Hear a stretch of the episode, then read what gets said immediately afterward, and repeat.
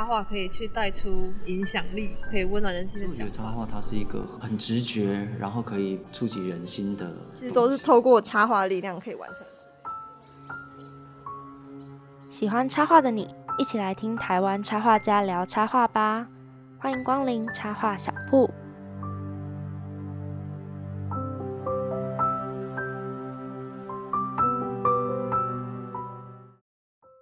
欢迎光临插画小铺，Hello，听众朋友，大家好，我是 Gray。马上就要中秋节了，不过天气其实还是蛮热的。但最近有没有开始觉得早晚变得有点凉凉的呢？其实 Gray 有一点感慨，就是从五月那时候疫情升三级，然后待在家里到现在已经进入第四个月了，非常快速。而且可能秋天就会变得比较多愁善感吧。但一部分也是因为我们插花小铺也要接近尾声了，毕竟接下来呢，Gray 就要离开台湾去进修。对，那希望大家不要太舍不得我，即使节目结束了，还是要继续喜欢插画。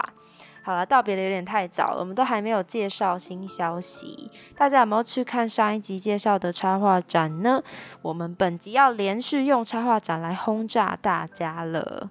首先要先问有没有听过有空五 minutes 这个设计品牌呢？如果没有的话，有没有想过鱼跟猫其实可以结合成一种生物，叫做鱼喵呢？鱼喵就是一种尾巴是鱼，然后头是猫咪的生物，非常的可爱哦。那这个鱼喵究竟是来自谁呢？来自蔡文明，也就是刚刚说到的五 minutes 的创作者。那这次要分享的展览就是蔡文明的创作个展，叫做。流星在呼唤，那我们就是要先来聊聊这个有空五 mini 这个设计品牌啦。其实它的理念就是，当我们在做喜欢的事情的时候，总是有空，应该蛮有感的吧？Gray 也觉得就是常常说，哎，我没空干嘛？哎，其实是因为那些事情不想要开始做。那即使再忙呢，你还是可以抽出时间去做一些喜欢的事。其实蔡文明创立这个有空的品牌呢，也是有个契机，就是因为有一天他发现自己对画画的热忱始终没有消灭。那虽然说创业会面临很多的难题啦，可是也开始多了很多的面向去思考啊，或者是拉近顾客跟创作者的距离，所以他就发现，哎，还是回到自己想做的事情，那也有更多的时间跟自己对话，或者是更多的时间生活，即使只有五 minutes 五分钟，所以才会叫做有空五 minutes 啦。那说了这么多，这个个展为什么叫做流星在呼唤呢？其实它呃的概念是希望可以把大家带离科技的狂狂，就是它其实有一种感觉吧，就是现在这个科技时代啊，大家都变得有点冷漠。小时候想要玩啊，就冲去找朋友啊，可是现在却只是透过手机的小小的框框在更新彼此的日常，有时候甚至连打电话的勇气都没有。Gray 觉得还蛮。呃，有感觉的，就记得以前小时候，如果要请同学请教什么问题，或者是忘了老师今天讲什么，都会打电话到他们家去说，哎，喂喂喂，是谁谁的爸爸妈妈？然后我想要找某某某，这样子就很有趣啊。以前就是感觉其实彼此的距离是比较近的。那有感于这个科技冷漠的时代呢？蔡文明他就希望借由展览把大家带入奇幻的世界，就是跟着我们刚刚提到的主角鱼喵，他会乘着一个流星光速，那进入到宇宙中，穿过已读不回港，然后深入探访孤独的狮子座。听起来是一个非常有童心、童心爆棚的展览吧？还有，应该很多作品也都是暖暖的，觉得可以拉近人与人之间的距离。展出的作品很多元哦，除了插画之外呢，还有陶艺，分享给大家，邀请大家去观展喽。那展期呢是从九月四号上周就开始了，一路会展到十月十号。那是在金车文艺中心的南京馆，在台北。那要记得，这个南京馆它的开馆日期是周二到周日的十一点到十八点，就是下午六点，不要礼拜一去然后扑空了。最重要的是，如果要看展的话，记得要填完预约表单，因为参观人数的上限是十个人哦。虽然说要拉近人与人之间的距离，但是我们物理上的距离还是要保持一下，毕竟还在疫情的危险期。再跟大家重复一遍，是蔡文明创作个展的流星在呼唤，可以去网络上找预约表单。那记得有机会的话，可以跟 Gray 分享一下展览带给你什么样的感觉呢？有没有跳脱了科技冷漠的框框？新消息报告完毕，马上要交棒给贴图类的第二位插画家来分享喽。驻店艺术家小档案。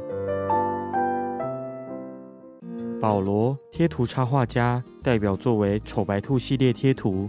丑白兔有扭动自如的柔软度、圆圆的身体和优雅的长腿，个性自恋三八，但也常常玻璃心，呈现出一种独特的优雅拽。对保罗来说，丑白兔从第一代的形象演变至今，就像自己慢慢从厌世改变成自信的正向心态。那同样呢，本周也是邀请到贴图插画家来空中跟我们分享。刚刚大家有在小介绍听到，今天是邀请到丑白兔的作者保罗。不知道听众朋友的脑袋有没有浮现很会扭又很可爱的丑白兔呢？马上就要请保罗来聊聊他笔下的插画世界。先请保罗跟大家打声招呼。嗨，大家好，我是丑白兔的作者保罗。好开心邀请到保罗。第一个问题就要开门见山了，就是想要问是在什么契机下创造了丑白兔这个角色呢？嗯，其实丑白兔的前身是在我五专那个时候要做毕业制作那一年，专五的时候吧，就是因为设计系的毕业制作实在是压力有点大，因为那时候其实我就很喜欢画插画，然后就是有时候。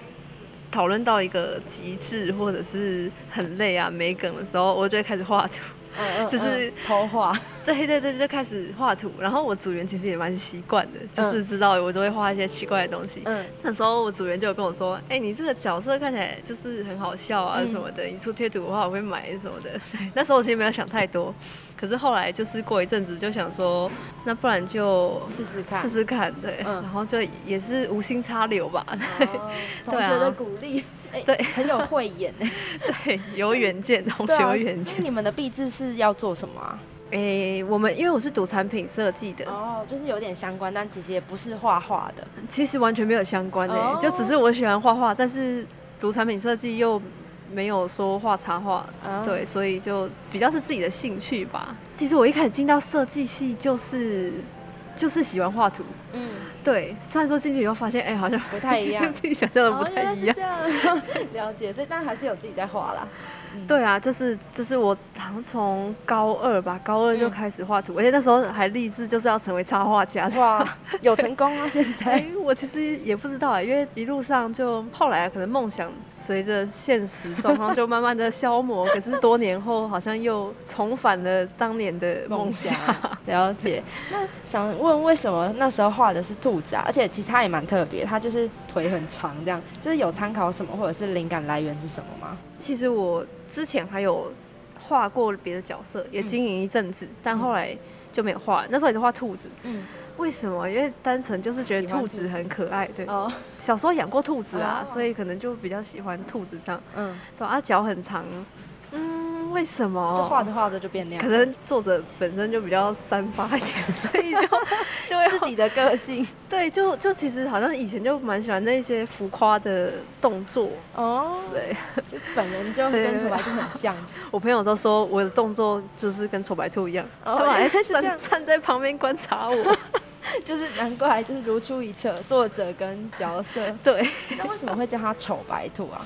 他其实蛮可爱的。啊 应该是因为因为丑白兔高中是前身嘛，然后大二才开始把它上架，然后因为那时候很流行一些丑丑怪怪的贴图，对，然后那时候就想说，不然我就叫他丑白兔好了。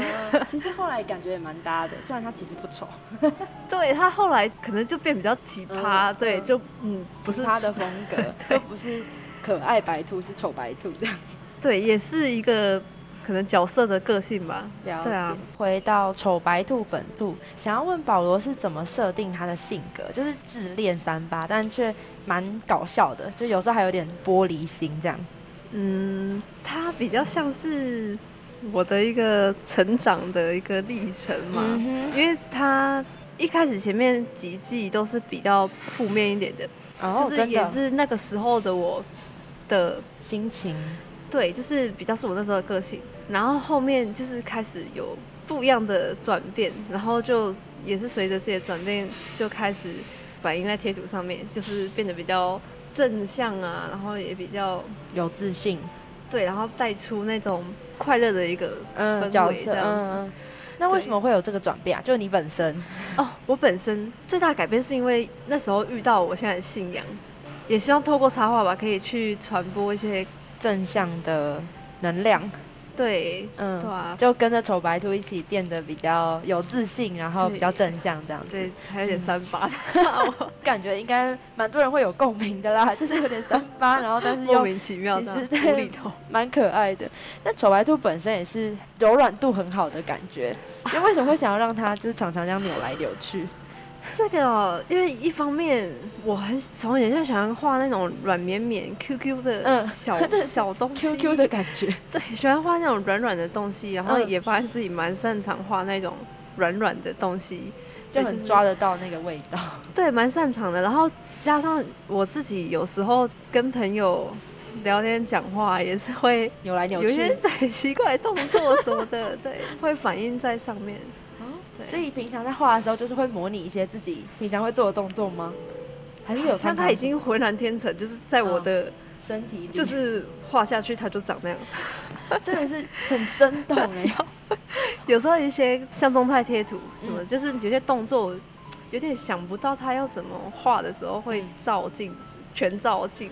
真的是就反映自己的样子，这样对 自己的动作，是的，好酷。那我记得其实有在你的 IG 上看到有铅笔手稿，就是其实平常是有就是日常生活中会记录在你的笔记本中吗？灵感，日常生活中哦，因为嗯平常比较忙，就是呃或是要上班，嗯。所以一开始还是会先打在手机记事本，嗯嗯。但是我自己比较喜欢，还是比较喜欢手绘，因为我觉得哦，手绘的草稿画起来跟电子稿还是不太一样，也比较有纪念性吧。嗯，对啊，就是那一本这样翻起来应该超怀念吧？有啊在这开始。我 还有带这样子。对，对对，我自己有时候都会回顾一下。哇。所以是先手绘，然后再转到电脑里变成电绘吗？还是就扫描什么的？我会先用画在笔记本上面，嗯因为也比较顺手吧，对啊，然后再翻拍，嗯，对。但是后来画久了，就会省略翻拍了，直接进电脑这样子。但都还是喜欢用手稿。我也觉得手稿比较有感觉。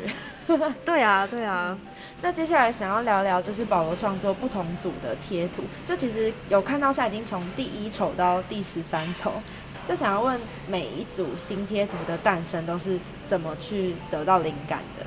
如果比较理性一点的话，就是会市场调查，我去看市面上现在哪一些贴图，嗯。跟就是新闻也会讲说，哎、有哪一些比较实用的话、啊，嗯。还是什么就可以用。时事之类的。时。事梗，对，但基本上很多还是来自生活吧，嗯，就是可能跟朋友的对话、同事的对话，或者是有时候朋友还会直接点名说，哎、我想要那个什么什么贴图，可以下次可以画吗？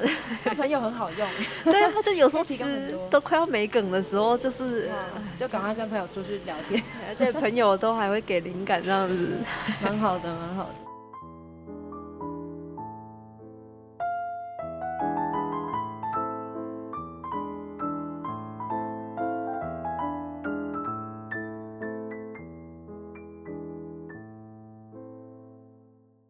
欢迎回到茶花小铺驻店艺术家的单元，我是 Gray，还有今天的来宾，嗨，我是保罗。耶欢迎保罗。那我们接着呢，要进入丑白兔的系列作品。就我自己有蛮喜欢的几个图，例如有一个是脑子不见了，然后他就在翻找，对不对？然后一个是为你打气，是充气球的那个。对对对，有印象。然后我想要请保罗帮我挑一个说明，就是这些有趣的点子是在什么情境下想到的？其实没有说是特别的什么情境哎、嗯。我应该说，我觉得其实很多插画家都会有小剧场嗯。在自己的脑袋，就小剧场很多，所以画出很奇葩的东西，就很也是来。自我们的小剧场。哦，就是平常的小剧场，然后就会发现可以变成贴图里面的一个图这样子。对，但其实人本身可能没有那么浮夸，但是里面 人没有那么里面的那个人格其实是 被透过插画这样发反挥出映出来。来的。对啊，而且你很喜欢画锤子吗？就是 因为超可爱。有时候会画一些可能想要打人的贴图，可是画像画刀或者剑又太凶，了，对，看起来不舒服，锤子就会看起来笨笨的，然后很好笑啊，又不会感觉有伤害性那么高，这样。这符合丑白兔的人设。对，嗯，那另外我也还蛮喜欢，就它是一组结合食物的贴图，然后有躺在握寿司上的丑白兔，然后还有一个我记得是珍珠奶茶，然后就被吸起来，然后就在那个吸管口就。一样是符合他那个软 Q 的那个个性，原本就想到要用食物去结合贴图嘛。他那组其实叫动动篇，因为那是我第一次出动态贴图。嗯，对，诶，因为那时候 LINE 它就是每一季都会出不一样的主题，然后那一季的主题是要角色缩小篇。哦，我想说哇，食物啊，食物其实最平易近人，就是大家都很喜欢，对，所以就想说那不然就。放在食物上的丑白兔应该把它丢到珍珠奶茶里。对，看得很疗愈，就想吸，然后吸就矮鹅那那个好像是矮鹅的贴图。矮鹅，对。好，那后来其实有不同的角色嘛，就是像美白兔跟大白鸡。为什么会有美白兔跟大白鸡啊？美白兔其实一开始是因为赖的那时候除了情人节贴图，啊也是有邀请我，然后。那时候想说，哎，情侣贴图就是要有情侣啊，不然就怪怪的。对，然后可是其实，在那之前，朋友有一次就有跟我说，你要不要出一个美白兔啊？就是因为他就觉得那时候的丑白兔太负面了，你就出一个美白兔，然后正向一点。我那时候想说，哎，蛮有趣的，可是我就放在心里面，然后就哎，刚好有这个机会，啊，那就把它画出来好了。美白兔就出现了，那大白鸡呢？应该很常看到，就是插画很长，兔子配鸡啊！我自己也想画。对耶，为什么兔子都配鸡啊？就是不知道为什么都会配小小鸡，就是可能互动很可爱吧。然后那时候，因为其实我也很喜欢画鸡，因为鸡都被塑造比较好笑、搞笑一点。然后可是我那时候觉得说，好像大的鸡都是小小只的，所以你要一只大鸡，画一只大的。对，大的鸡都大到超出那个格子这样子。真的 啊，它也是在情侣片出来的，是有一有一张是。丑白兔送美白兔一只很大鸡，对，就是从那时候开始，对。那之后还会再陆续创造新角色吗？其实现在有哎，那时候是赖他出了一个什么环游世界篇，嗯嗯，哎，丑白就被分配到非洲，所以那个时候就有画一只咖啡色的土著的角色，这样。土著白兔。对，那那是真的好受欢迎哦，就是大家喜欢黑的。对，然后又觉得他很强，这样子就是很受欢迎。就是呃，其实我画出的角色好像都没有特别想说，哎，要画他，都是无心插柳，然后刚好大家都蛮捧场的，无心。就到非洲去了，为什么会选非洲啊？不是我选的，因为他们那时候就是有分什么非洲、美洲什么，然后还依照你的角色的个性去分。可是丑白兔就是有点奇葩吧？丑白兔符合非洲对的那种，就是会在那边跳舞啊那个感觉。原来是这这样想的，对，应该是。那接下来想要请保罗挑选一组自己最喜欢的系列分享。我最喜欢的应该是温馨，比较温馨篇。对，有一次那个赖出母亲节的时候感恩贴图，那时候也是刚从那种比较负面的那个状态里。就是开始转变的那个过程，然后就觉得哇，我再出一个就是比较温馨感谢温馨篇，对。然后通常别人问我说比较推荐哪一组，我也都会推荐哪一组这一组吧，因为对，想要透过贴图去散播温温暖。的那种感受，这样子了解。那听众朋友都可以去查一下丑白兔推荐的温馨篇的贴图。其实最近保罗有一些新的里程碑，出了丑白兔的实体玩偶版。想要问，怎么会想要出实体玩偶版呢？嗯，平常上班的关系，其实我没有想过要出周边，因为出周边蛮需要花心力在上面。嗯，那时候其实是有一个澳门的厂商来找我这样。然后我想说，其实我没有在经营 IG，所以粉丝很少。我就想说，怎么会找我？不怕卖不好吗？然后因为我看到他的网站，他有跟白蓝猫合作，所以就哎可能比较放心。嗯。然后我就好奇，又问他说：“哎。”那你怎么会想要找我？因为就是粉丝数很少啊，其实就是担心销售量什么。常常说哦，因为其实我很喜欢这样，就是喜欢什么，就因为这样。跟个人粉丝，对个人喜欢哦，对不对？做起来效果也还算不错，就想说尝试一下周边看看，对啊。那看到成品有什么感觉啊？有一种 我说皱上来，有一种 原来它变立体了是长这样。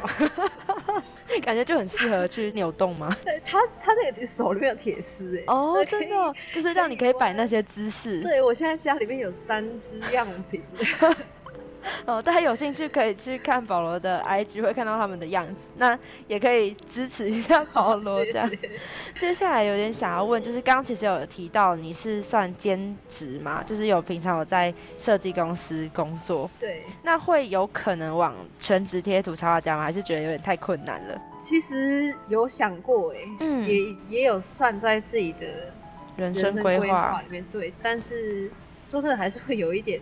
害怕，对，或者是焦虑，因为感觉是一条新的路吧，也就是也算是创业了吧。嗯，挑战性也很高。嗯，对啊，从高二的梦想有在计划里面，但还不知道什么时候会去了解吧。那就是期待那一天的到来了。好，谢谢。那再来想要问的是，在创作的过程中有曾经想要放弃吗？其实有诶，不同阶段都会有不同的原因，会导致想要放弃、放手一搏、放手一搏。对，每段时期不一样。嗯，就是一开始画一定都会有冲劲，嗯，然后画到后来看到，哎，这次的战术比较少啊，还是怎么样啊？就其实就会想要放弃，可是就会去审视自己到底在不在意那个数字这样子，对，或者是继续坚持。其实以前有放弃过一段时间哦，真的，在丑白兔前一个角色的时候，放弃一年多吧，就都没有画图这样子。那怎么又回来了？我其实也忘记了，但是我觉得，我觉得放弃也没有不好，就是有舍才会有得。我自己经历是这样啦，因为因为那个时候，其实画图一度画到，可能像刚刚讲的，就会开始在意有没有人暗赞啊，还是什么。可是那就有点失去初衷。对，当然一定会在意，可是。太过在意，然后导致为颇文的画为画而画，就是我不知道我自己在干嘛。对，也是那个时候没有画之后，才慢慢知道后面我为什么要画图这样。嗯，就是先休息一下，然后找到自己真正想要的，然后再继续往下画。对，也是有那段过程吧，不然可能到现在也还是不知道自己在干嘛。现在知道在干嘛了。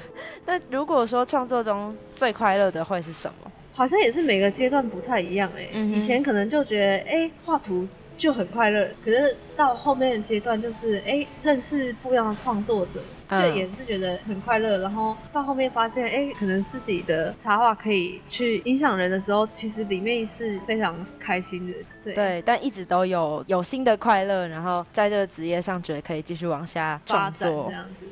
了解，那最后呢，就是要问到，就是如果用一个词形容画画对你的意义的话，会是什么？我觉得会比较想要用对于画画的期许来讲吧，可能会想要用影响力。我觉得就是像前面讲，可能前面一开始不知道自己在干嘛，一直到后来找到自己在干嘛，想干嘛。我那时候开始会想要用，就是插画可以去带出影响力，好的想法可以温暖人心的想法，能够影响人的想法。好正向，对，就是大家会看到丑牌兔，然后就觉得心情很好，就是一个很简单，但是还蛮有效果的影响力这样子。对，就是除了心情好，也是越剧对我来说，丑白兔我不把它定位在就是我创作出来的东西，我觉得它是我一个伙伴吧，就是人生伙伴，每个人都可以有人生的一个这样的一个伙伴，对自己有好的影响的。好温暖哦！虽然说丑白兔很奇葩，但是他其实 想要带给人的是这样的一个想法，这样子。了解，保罗的伙伴也是大家的伙伴。那其实每一组贴图的生产过程应该都有蛮多辛苦的历程啦。那我觉得丑白兔可以受欢迎，应该是因为大家也觉得可能自己跟丑白兔有些地方蛮像的吧，就是可能有点奇葩，小世界有点怪，然后一些小世界这样也是蛮有趣的。今天一样非常感谢保罗来到现场，谢谢。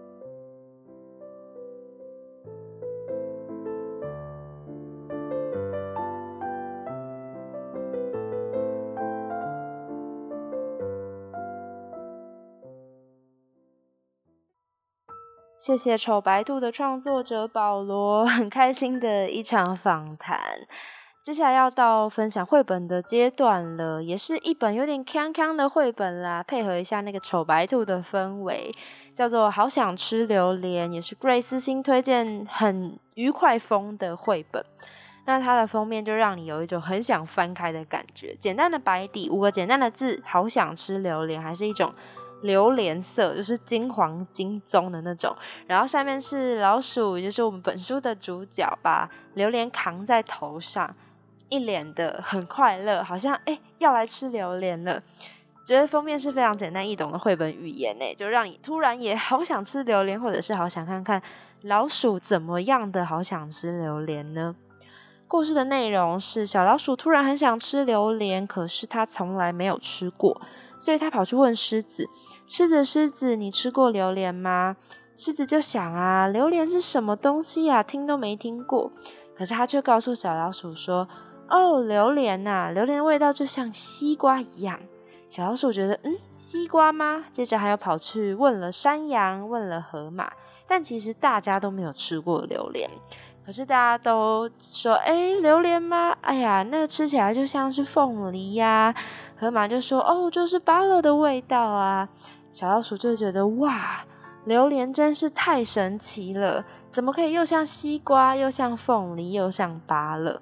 所以呢，小老鼠就去买了一颗榴莲，然后邀请森林里的动物们一起来吃榴莲。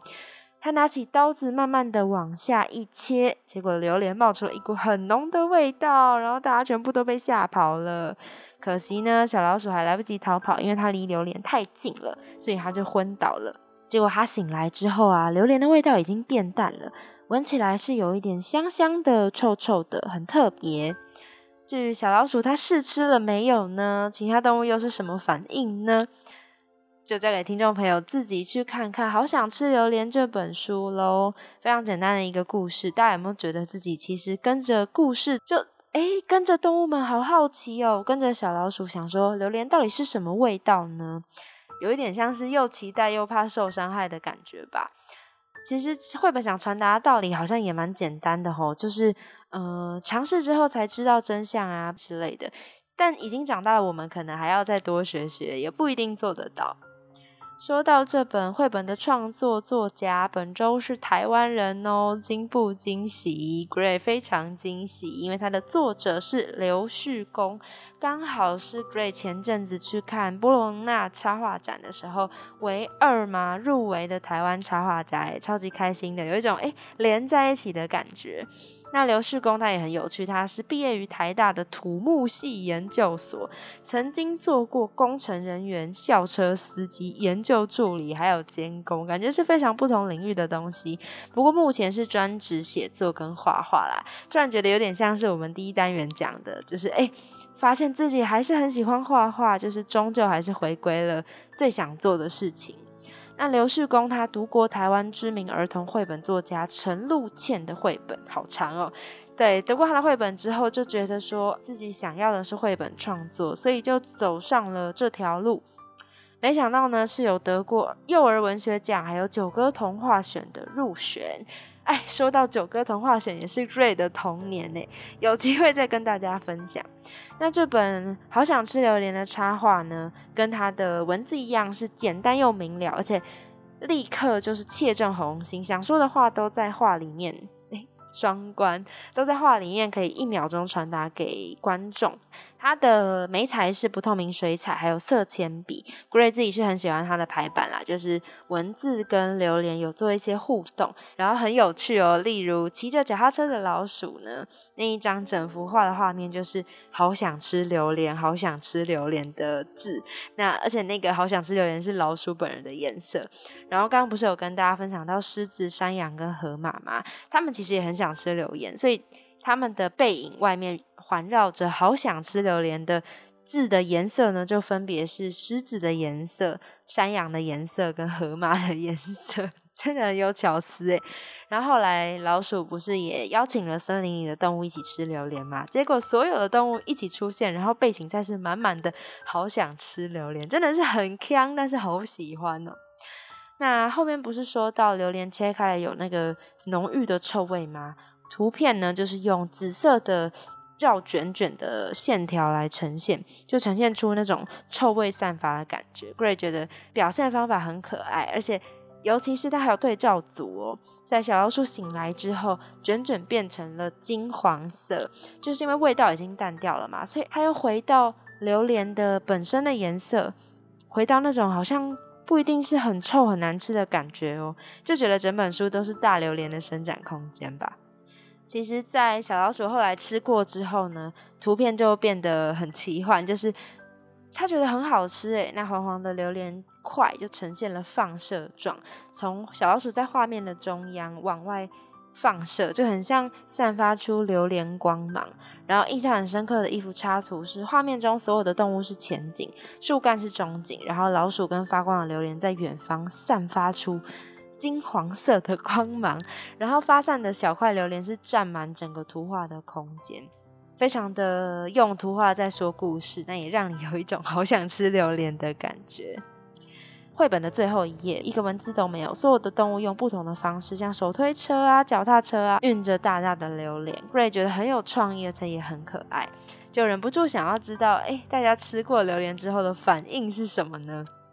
这本书在我的印象中一直都是很快乐的绘本，而且因为那个我刚刚提到那几个好想吃榴莲的字放很大在后面，真的超香的啦，而且会让你印象深刻。觉得我从看完这本书以后，我画榴莲的 方式都跟他一样，被影响这么深呢？就是一颗黄黄的，然后简单的勾出很多个词，就是想到这本书，即使忘记一些细节，还是会记得那一颗榴莲长什么样子。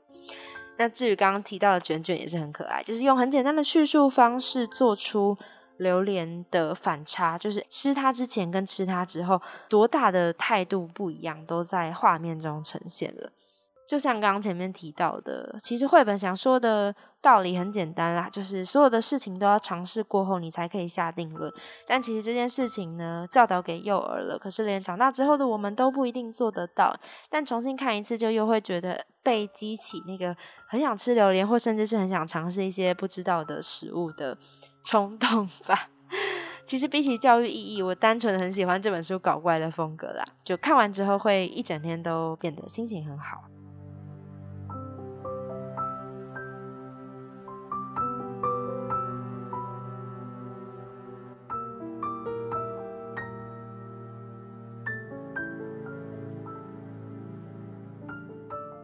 第十集来到尾声，也是插画小铺的倒数第二集。希望听众朋友喜欢今天 Gray 分享的内容，以及截至目前为止的每一集。那今天一样是分享了插画展的资讯给大家，是从九月五号展到十月十号，在台北的金车文艺中心，由蔡文明所创作的个展《流星在呼唤》，希望大家可以一起跟着鱼喵逃离科技冷漠的世界。那贴图插画家的第二集是保罗和我们分享了自己的伙伴丑白兔，是一只有一点自恋，但是让人讨厌不起来的超 Q 腔兔。那最后是跟大家分享了《好想吃榴莲》的这本绘本，来自台湾的绘本作家，也是有一点腔的风格，而且看完之后可能会让你很想去吃榴莲。插花小铺目前可以在 KKBox、Spotify、Apple Podcast、Google Podcast 跟 First Story 收听，那也是上架了很多 Podcast 的平台，欢迎大家去挖宝喽。谢谢，截至目前为止十集收听的大家，也可以帮我多多宣传插画小铺喽。当然，如果有任何的指教交流，都可以在留言区留言，或者是直接追踪插画小铺的 IG，搜寻插画小铺，或者是 Illustration Shop 底线 Podcast。喜欢节目的话，再帮我追踪分享。不管你是路过为了插画而来，或者是任何原因收听插画小铺的第十集，都谢谢您的光临。我是 Great，我们相约下一集最后一集空中再见喽，拜拜。